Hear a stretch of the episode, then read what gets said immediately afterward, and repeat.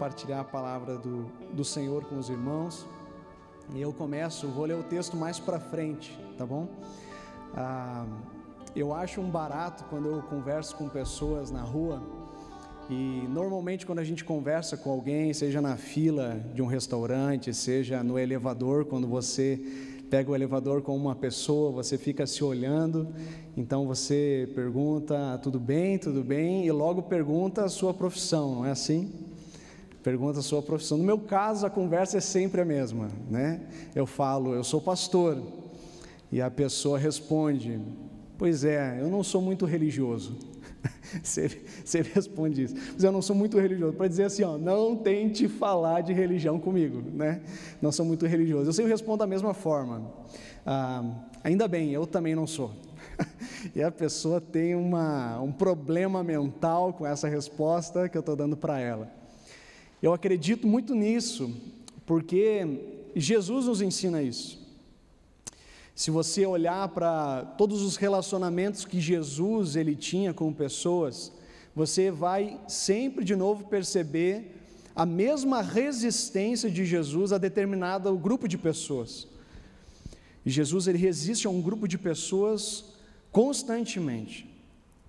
Se você olhasse para os evangelhos, que são esses primeiros livros do Novo Testamento que marcam a história de Jesus, o propósito de Jesus, a morte e ressurreição de Jesus, você vai perceber dois grandes grupos de pessoas. Aquelas pessoas em que Jesus sempre de novo vai ao encontro, aquelas pessoas que Jesus tem prazer de derramar o seu coração, aquelas pessoas que Jesus investe tempo, aquelas pessoas que Jesus escuta, aquelas pessoas que Jesus ah, de fato passa vários momentos com elas, e aquelas pessoas que Jesus o tempo todo está questionando, e aquelas pessoas que Jesus sempre de novo está sendo questionado. Você acha que essas pessoas que Jesus questiona e pela qual ele é questionado, que grupo de pessoas é esse? Os religiosos. Os religiosos. E se você olha nas Escrituras, você vai perceber que os religiosos não eram pessoas descomprometidas. Às vezes a gente é um pouco leviano quando lê o texto bíblico e vê, puxa, por que Jesus resistia tanto a essas pessoas? Você pensa por um lado, pensa, puxa, ah, eles são, ah, não levam as coisas de Deus a sério. Não é verdade. Eles eram pessoas comprometidas. Eles eram pessoas que não só conheciam as Escrituras, mas como tinham elas decorado, tinham elas gravados, passavam por um, todo um processo de conhecimento das Escrituras. Então, o problema dessas pessoas não é falta de conhecimento. O problema dessas pessoas não é seriedade em cumprir o que Deus pede para eles cumprirem. Não é esse o problema. Então, qual é o problema de Jesus com essas pessoas e qual é o problema dos religiosos com Jesus. E sabe, você pensa que o problema dos religiosos com Jesus é que Jesus afrouxou as regras e todo mundo entra nessa história com Jesus. Não, Jesus deixou muito fácil, Jesus acolhe todo mundo. Então, eles estão bravos com Jesus porque Jesus acolhe todas as pessoas diferentes. Será? Quando você olha para uma das palavras de Jesus mais recitadas, mais lidas e estudadas, que é o Sermão do Monte, não mostra que Jesus ele abriu a porteira para todo mundo entrar. Mostra, na verdade, uma rigorosidade ainda maior com os preceitos de Deus. Eu vou dar dois exemplos. Jesus fala, por exemplo, Todo momento ele, ele remete para os, anti, os antigos, os antepassados. Ele diz: Olha, vocês ouviram os antepassados, não matarás. Mas eu digo: qualquer que se irar contra o seu irmão está sujeito a julgamento. Então, não é só não matarás, mas ele diz: olha, se você se irar, você já está sujeito a julgamento. Jesus diz: vocês ouviram aos seus antepassados: não adulterarás. Esses são preceitos que os religiosos poderiam bater no peito e dizer nós cumprimos plenamente esses preceitos, mas então Jesus ele afunila isso e diz qualquer que olhar para uma mulher para desejá-la já cometeu adultério em seu coração. Então Jesus ele não afrouxou a, a, a, lei, ele não afrouxou os mandamentos, ele não ampliou a porta simplesmente para todos entrarem. Agora, o que incomoda os religiosos, o que incomoda em Jesus a respeito dos religiosos, é que eles querem viver uma espiritualidade sem a presença de Deus. Quando nós caminhamos distantes de Jesus, quando nós não percebemos a Jesus e não nos relacionamos com Jesus, nós ficamos com mera religião, nós ficamos com algumas regras, nós ficamos com alguns ritos, e sem Jesus, ele pode se tornar um subterfúgio para a gente julgar as outras pessoas. É por isso que quando você fala com alguma pessoa que não quer saber de religião, qual é a primeira sentença que ela tem sobre os religiosos? São pessoas preconceituosas, são pessoas que julgam os outros, não é assim? Toda pessoa que não frequenta um lugar religioso, não frequenta uma igreja, uma vez que perguntados sobre aqueles que vão, por exemplo, igreja, vão ficar restrito a esse cenário, fala: olha, essas pessoas elas são ah, moralistas, essas pessoas elas não conseguem ah, perceber a realidade dos nossos dias, não é assim?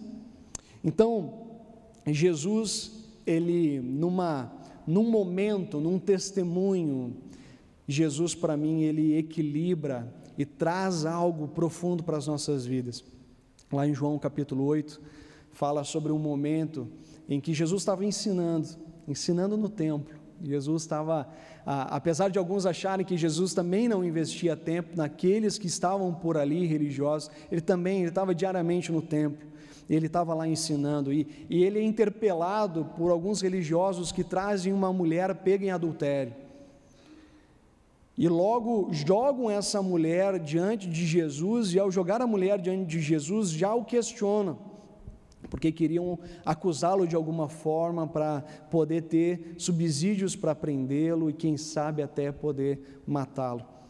Então colocam essa mulher pega em adultério e já colocam a regra diante de Jesus. A lei de Moisés diz que ela está sujeito à morte por apedrejamento. O que você nos diz? Vocês conhecem essa história? Jesus ele gasta um tempinho fazendo um desenho no chão, ele não responde nada, e o texto fala que eles o pressionavam. Então eu fico imaginando que existia um grupo relativamente grande de pessoas, um tumulto já sendo gerado de alguma forma, estavam questionando Jesus, pressionando Jesus para que ele respondesse algo que pudesse incriminá-lo.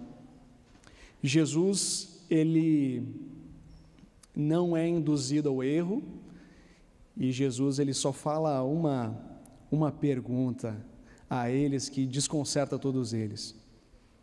Aquele que não se encontra em pecado, atire a primeira pedra.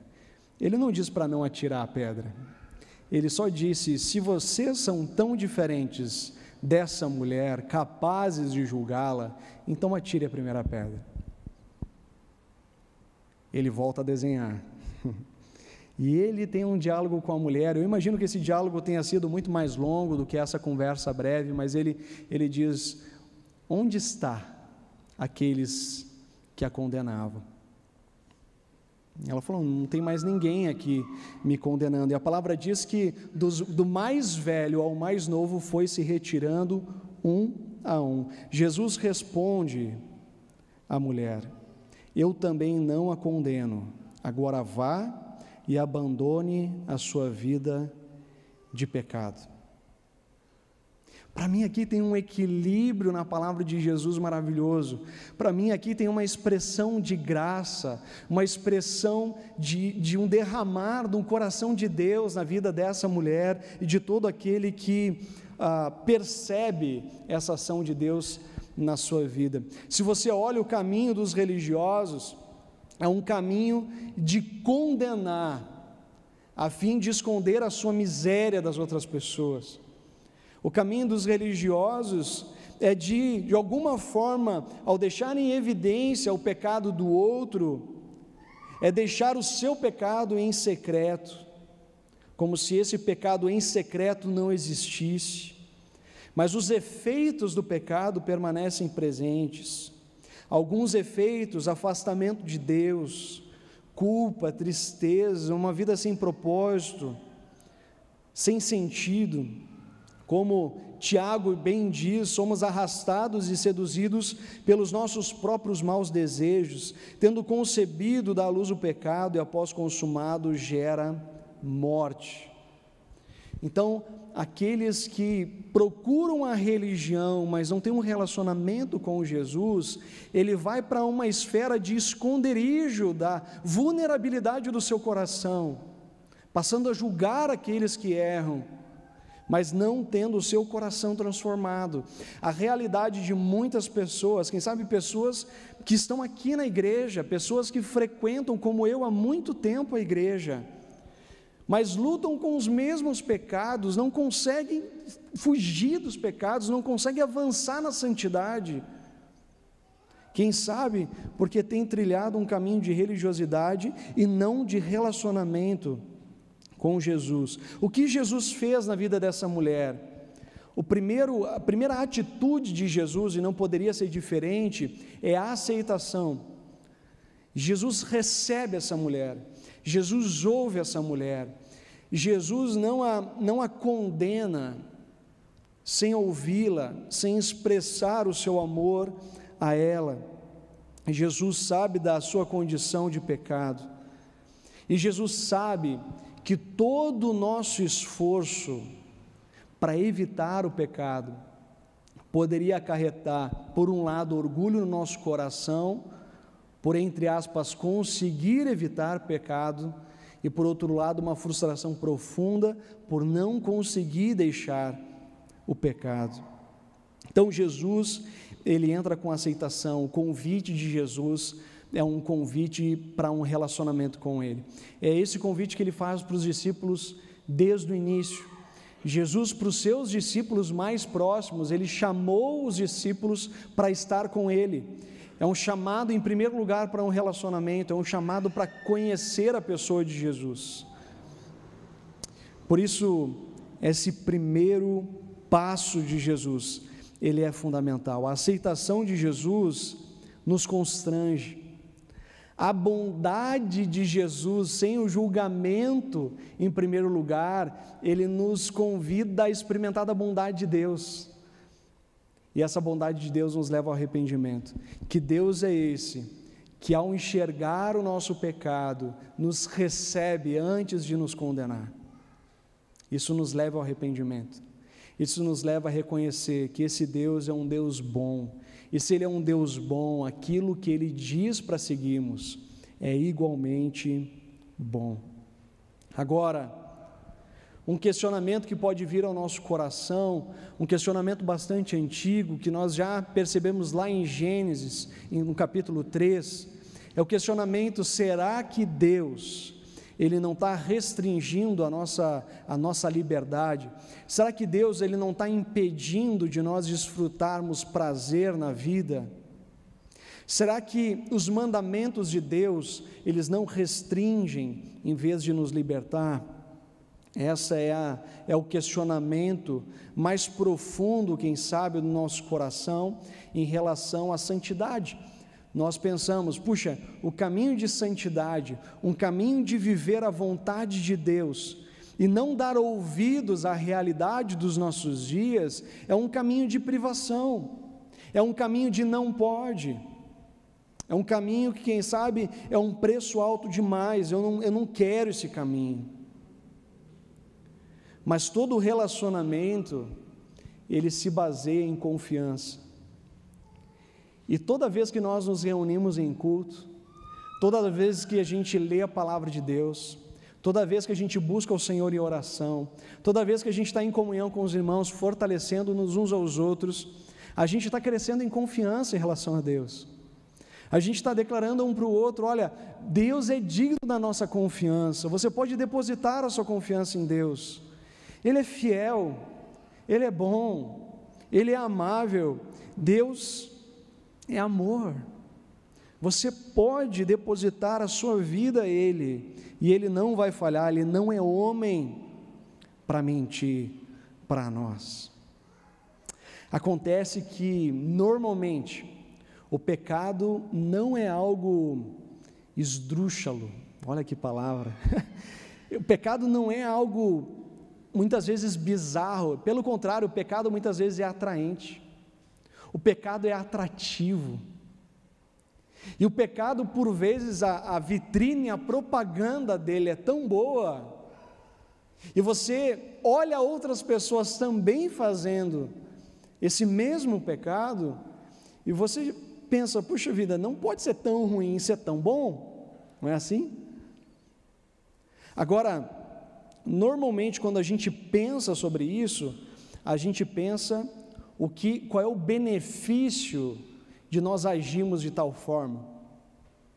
Por exemplo, se eu falhar com o meu caráter e usurpar uma posição na qual eu não tenho, e com isso eu terei mais dinheiro, num primeiro momento você pensa: puxa, se eu der esse passo como todo mundo dá, e ganhar mais dinheiro, puxa vida, eu vou usar esse dinheiro para cuidar melhor da minha família, eu vou usar esse dinheiro para ter um plano de saúde, eu vou usar esse dinheiro para viajar com os meus queridos. Que mal há nisso? Você pensa no pecado, o que você ganha, qual é o benefício do pecado. Eu quero te convidar a perceber o que você perde com o pecado. Nesse caso financeiro, você perde a sua integridade, você perde a confiança das pessoas ao seu redor, você não se torna mais uma pessoa confiável, as pessoas vão evitar a amizade contigo, porque elas vão perceber que em algum momento você vai agir em benefício próprio. Ninguém mais vai confiar em você e você não vai ter mais nenhum relacionamento profundo. Os relacionamentos que você vai construir vão ser so, todos em torno de interesse. Você deu para entender? Se você olhar no pecado na perspectiva do que você perde, você vai chegar a uma conclusão só. O que Deus tem para nós não é para restringir a nossa liberdade, mas é para nos manter na liberdade que o agrada e que faz bem ao nosso coração e que promove os relacionamentos que temos. Faz sentido isso? A mensagem que eu quero compartilhar com você está lá na carta de Paulo aos Colossenses, se você puder abrir a Bíblia comigo, na carta de Paulo aos Colossenses, capítulo 1 a partir do verso 3. Abra comigo Colossenses, capítulo 1, verso de número 3. O apóstolo Paulo normalmente ele começa os seus escritos falando de algo muito bom daquela comunidade. Normalmente ele começa elogiando e depois ele fala de determinados perigos que eles enfrentam. E a gente quer tentar entender isso, é, o que, que é a ênfase que Paulo aqui está dando e o que, que nos ajuda a compreender a, a, essa, esse chamado à santidade que Deus nos convida aqui. A palavra do Senhor diz assim: Sempre agradecemos a Deus, o, o Pai de nosso Senhor Jesus Cristo, quando oramos por vocês, pois temos ouvido falar da fé que vocês têm em Cristo Jesus e do amor que têm por todos os santos, por causa da esperança que está reservada a vocês nos céus, a respeito da qual ouviram por meio da palavra da verdade, o Evangelho que chegou até vocês. Por todo mundo, esse Evangelho vai frutificando e crescendo como também ocorre entre vocês, desde o dia em que o ouviram e entenderam a graça de Deus em toda a sua verdade. Vocês o aprenderam de Epáfras, nosso amado cooperador, fiel ministro de Cristo, para conosco, que também nos falou do amor que vocês têm no Espírito.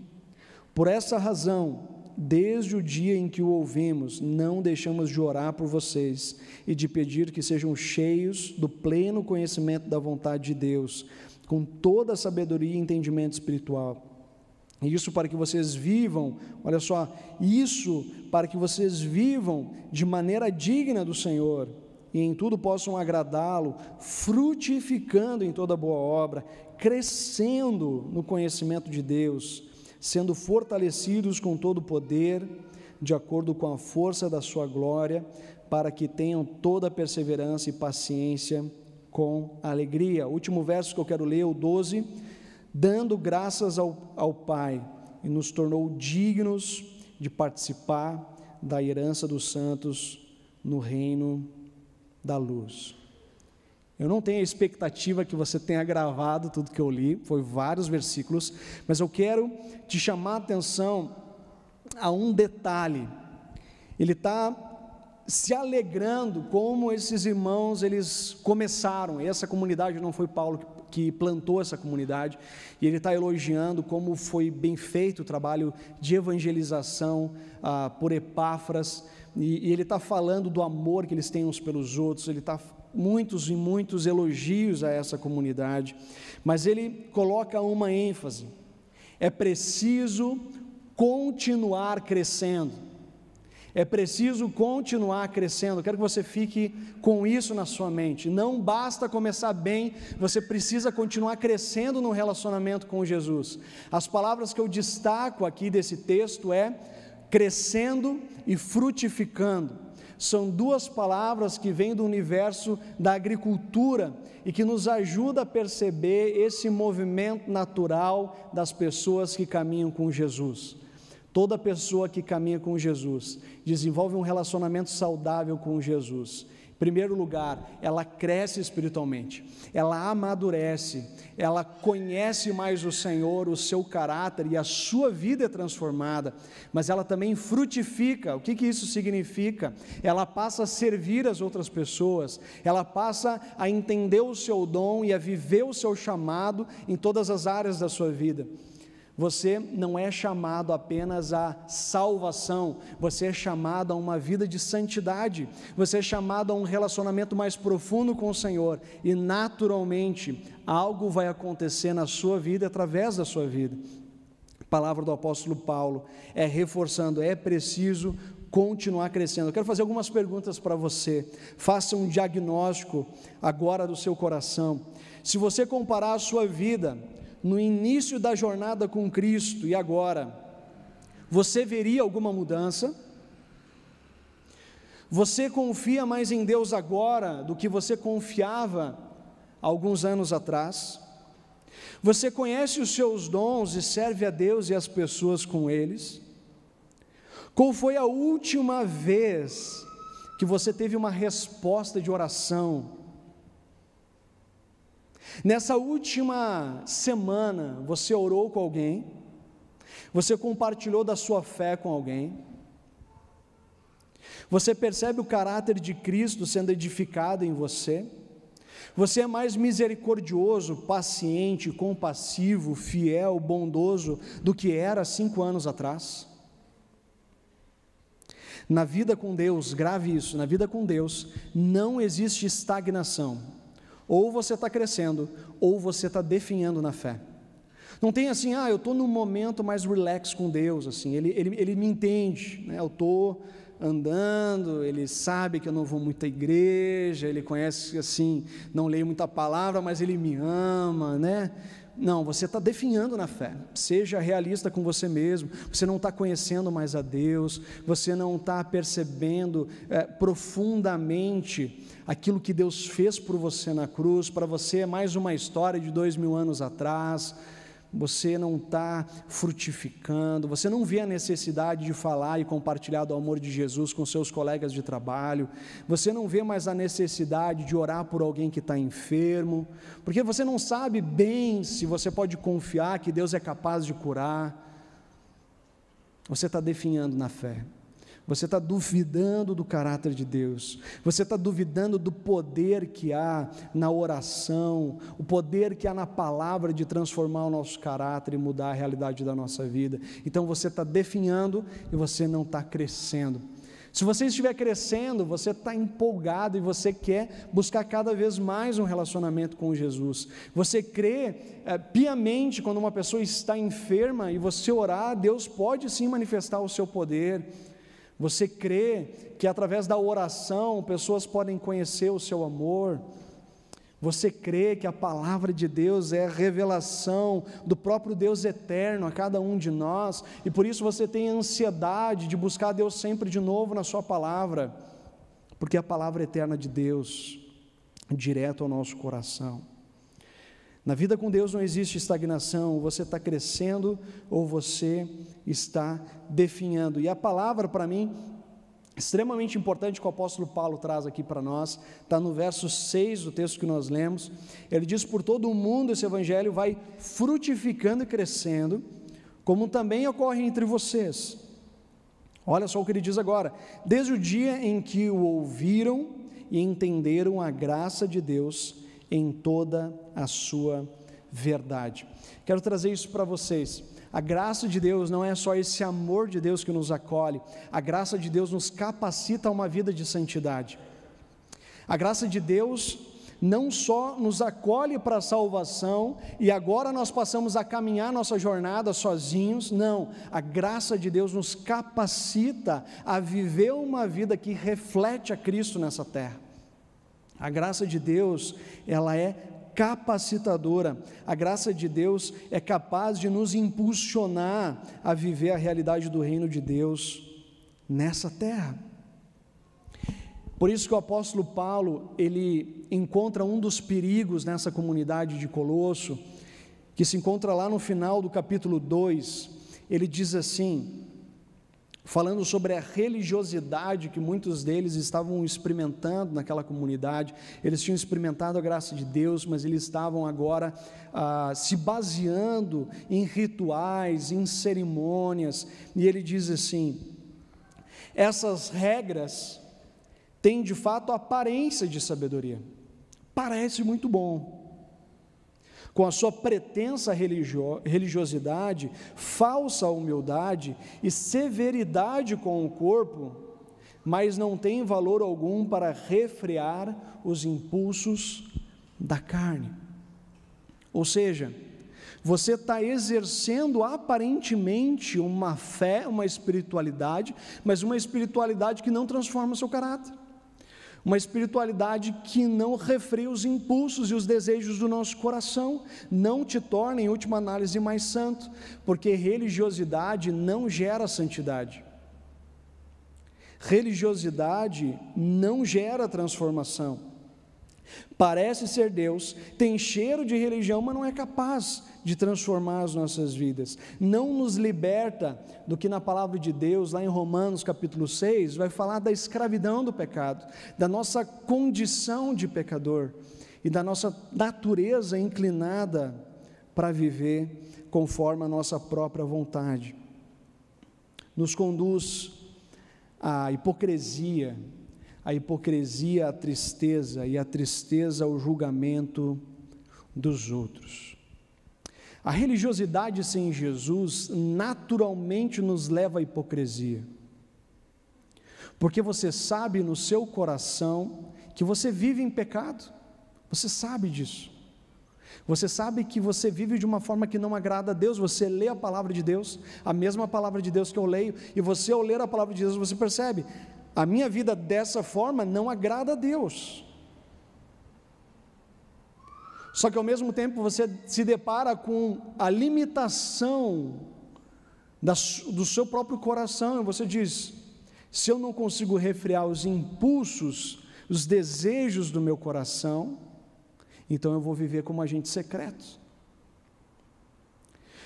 E como agente secreto, a gente tem experimentado é, escândalos de grandes líderes ah, da igreja cristã no mundo porque encontraram na religiosidade um caminho, mas não um relacionamento capaz de transformar o coração humano. Por isso que o apóstolo Paulo, na sequência desse texto, em que ele coloca qual é a dificuldade, o perigo dessa comunidade, ele segue no capítulo 3 dizendo, portanto, a terceira conclusão que ele, que ele tem nessa carta, ele diz, portanto, já que vocês ressuscitaram com Cristo, e essa palavra é muito importante porque ah, Paulo, quando fala da conversão, Paulo, quando fala dessa mudança de vida, ele está dizendo: vocês morreram para o velho homem, vocês morreram para si mesmos e agora vocês vivem para Deus, a sua vida está em Cristo. Então a nossa jornada não é uma jornada religiosa, mas a nossa jornada é por conhecer mais a Jesus. A nossa jornada é por aprofundar um relacionamento com Jesus. E é por isso que ele diz: vocês ressuscitaram com Cristo, por, procurem as coisas que são do alto, onde Cristo está assentado à direita de Deus, mantenham o pensamento nas coisas do alto. não nas coisas terrenas, pois vocês morreram e agora a sua vida está escondida em Cristo, com Cristo em Deus. Esses dois verbos, procurem, mantenham. A graça capacitadora de Deus atua nas nossas vidas, mas não sem o nosso esforço. Não sem o nosso esforço.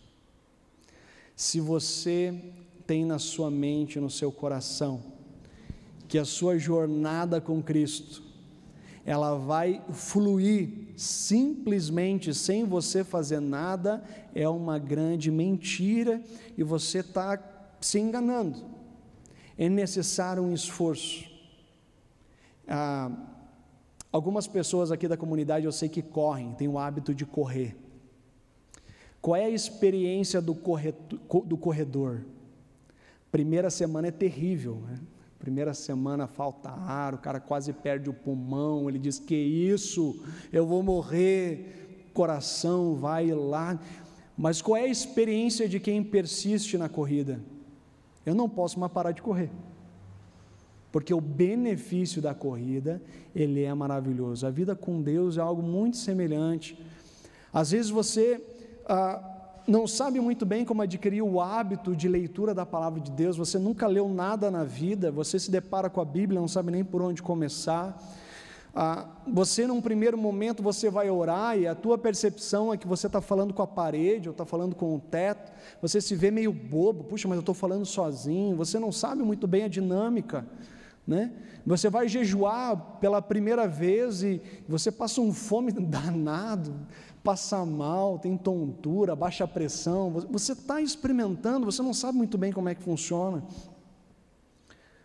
Até o momento em que você não consegue mais parar. Você tem ansiedade de ler a palavra de Deus, porque a palavra de Deus para a nossa vida.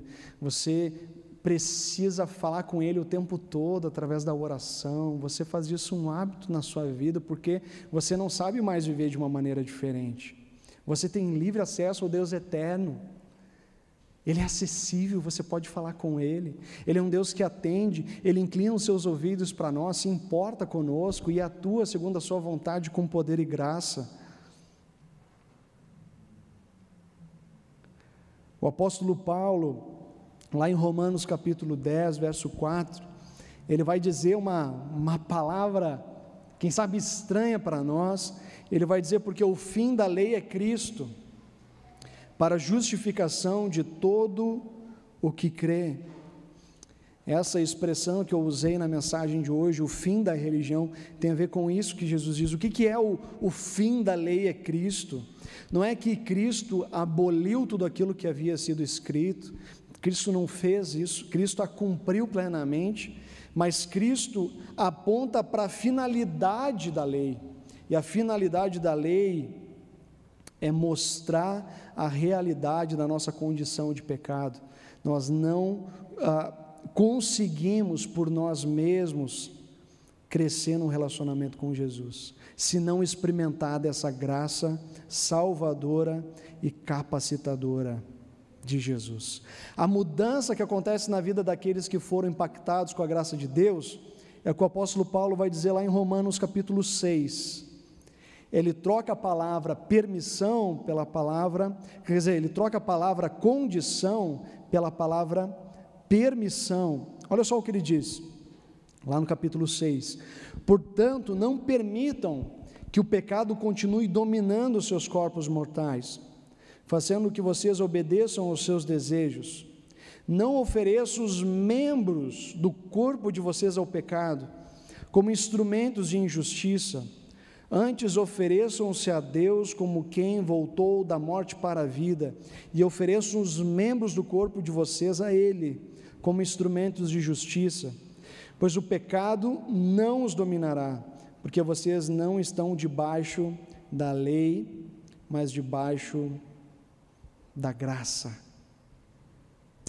Ele diz: portanto, não permitam que o pecado continue dominando vocês.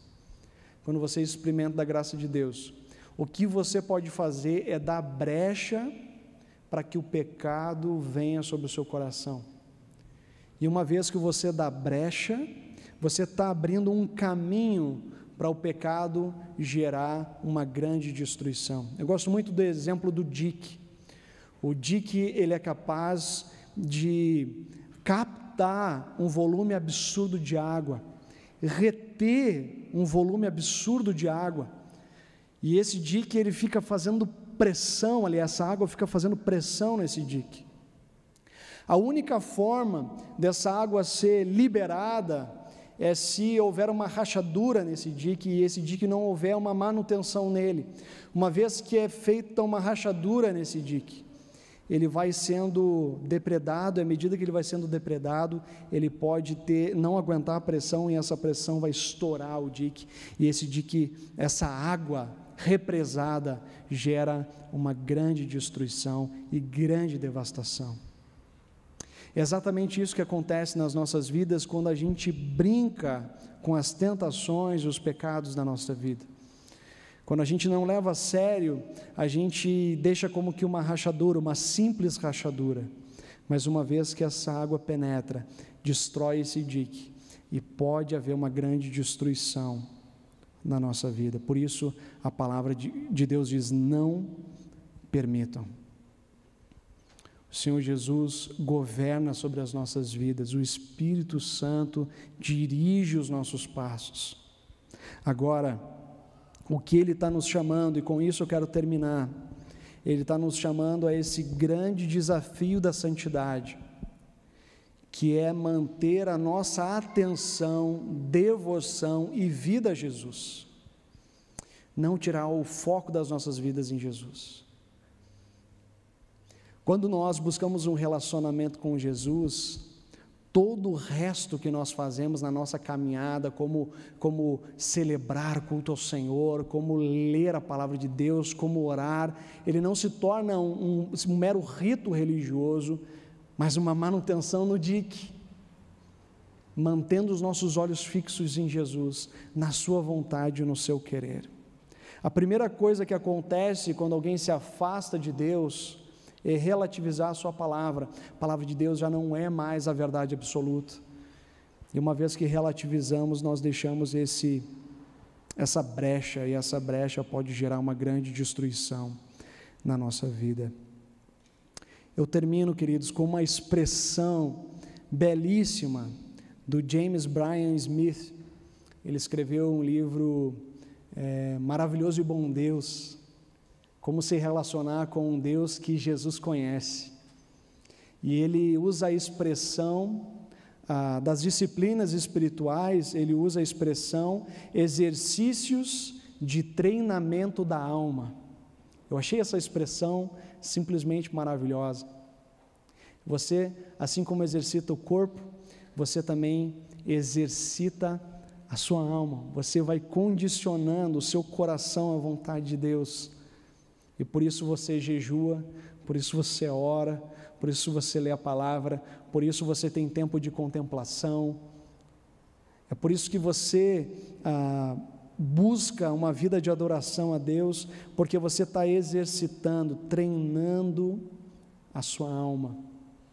Eu queria desafiar, se eu pudesse dar um desafio prático para você, essa semana. Se você tem uma pessoa que você admira a fé, uma pessoa, você diz assim: puxa, essa pessoa, puxa, tem um caráter parecido com Jesus. Essa pessoa, ela é pacienciosa, ela é misericordiosa, é uma pessoa muito generosa. Essa pessoa tem um relacionamento bonito com Jesus. Pergunta para ela como é que ela exercita a sua alma. Pergunta para ela qual é a dinâmica de vida dela. Pergunta para ela, vem cá, eu quero muito exercitar a minha alma, não tenho a mínima ideia como é que faz isso. Me ajuda? O que você faz? Como é que é o seu dia a dia? A pessoa trabalha, tem filhos, ela tem uma vida, mas como é que ela faz isso? Como é que ela faz todas as circunstâncias da sua vida serem influenciadas pelo seu relacionamento com Jesus e não o contrário?